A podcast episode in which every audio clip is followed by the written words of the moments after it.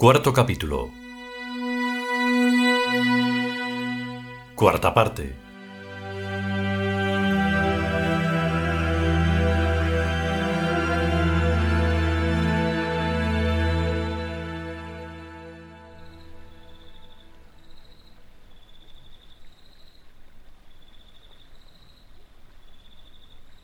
Hacía calor, el calor denso y quieto de las noches calmas cuando cesa la brisa del sur.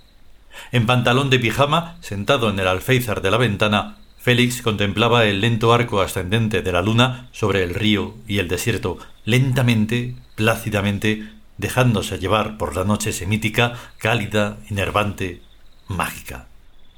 Bienaventurados los que han encontrado el camino de la iluminación. Félix se volvió. Silencioso como una cobra, descalzo y desnudo, su tostado torso, apenas una sombra más sobre el oscuro resplandor del pantalón, Ardán había entrado en la habitación en penumbras.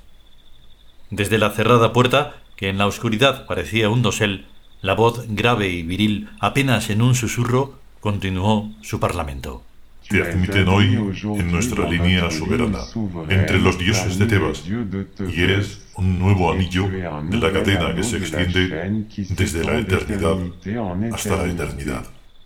Félix no sabía el suficiente tebano para poder entender un recitado en tal idioma. Por ello Ardán le dirigía en francés el texto secreto de la elección. Tenso y embarado, intensamente serio y expectante, clavó los ojos en la oscuridad del rostro de su amigo, súbitamente transformado para él en una persona extraña y a la vez tan entrañable como su propia sangre. Sintió miedo y su corazón latió con el cálido terror de la felicidad terrible. La voz de Ardán, transfigurada y extraña incluso para sí mismo, prosiguió en un murmullo quedo y suave y vibrante. Mi rol termina aquí.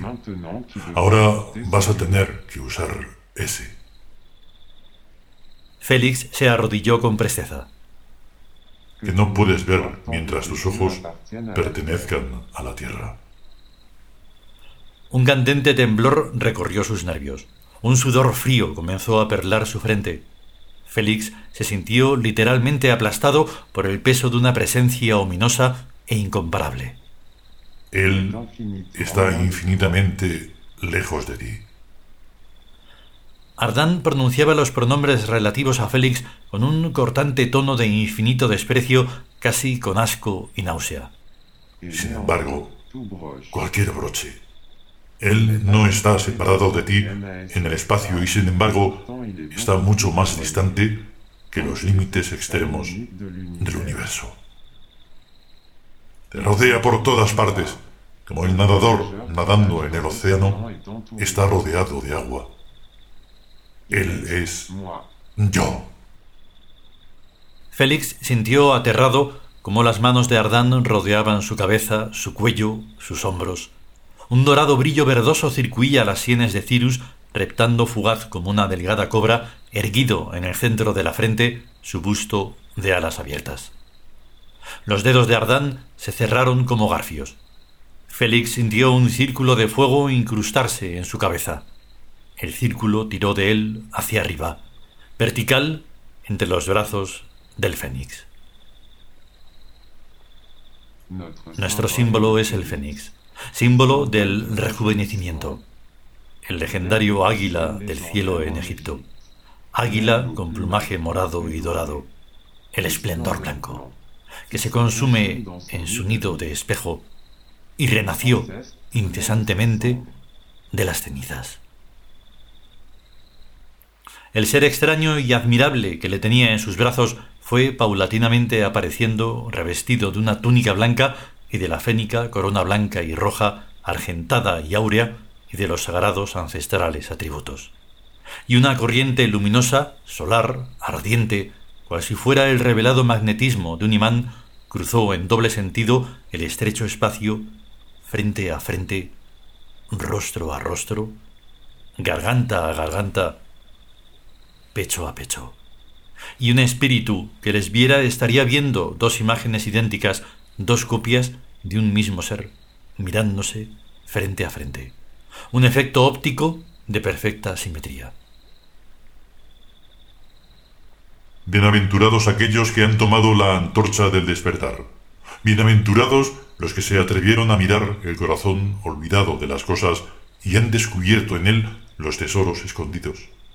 Bienaventurados los capaces de amar más allá de sí mismos. Felices y bienaventurados los que han tomado sobre sí el dolor del mundo y han aceptado redimirlo solos e indefensos.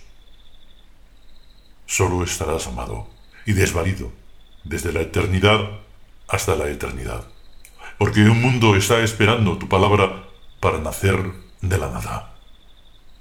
Solo estarás amado y desvalido, pero tu propio amor te dará la fuerza y el poder de todos los dioses. No esperes ayuda de nadie. Construye a Tebas la creación perfecta de nuestro inmortal deseo. Solo estarás amado y desvalido. Pero la vida profanada está esperando de ti, de ti solo, su redención y debes dársela. Solo e indefenso y desvalido, porque tú eres Horus omnipotente, el vengador de Osiris, el consolador de Isis, madre inexistente, y toda dádiva. Y pondré en tus sienes la corona de los reyes dioses, la que lleva en ella engarzado el peso total de todo el universo. ¿La aceptas? La acepto. Yo pondré mi espíritu en tu mente y mi alma sedienta habitará tu cuerpo y las puertas de mi abismo se abrirán en tu corazón. ¿La aceptas? Te acepto. el hombre Dios rey besó al hombre Dios príncipe en los labios.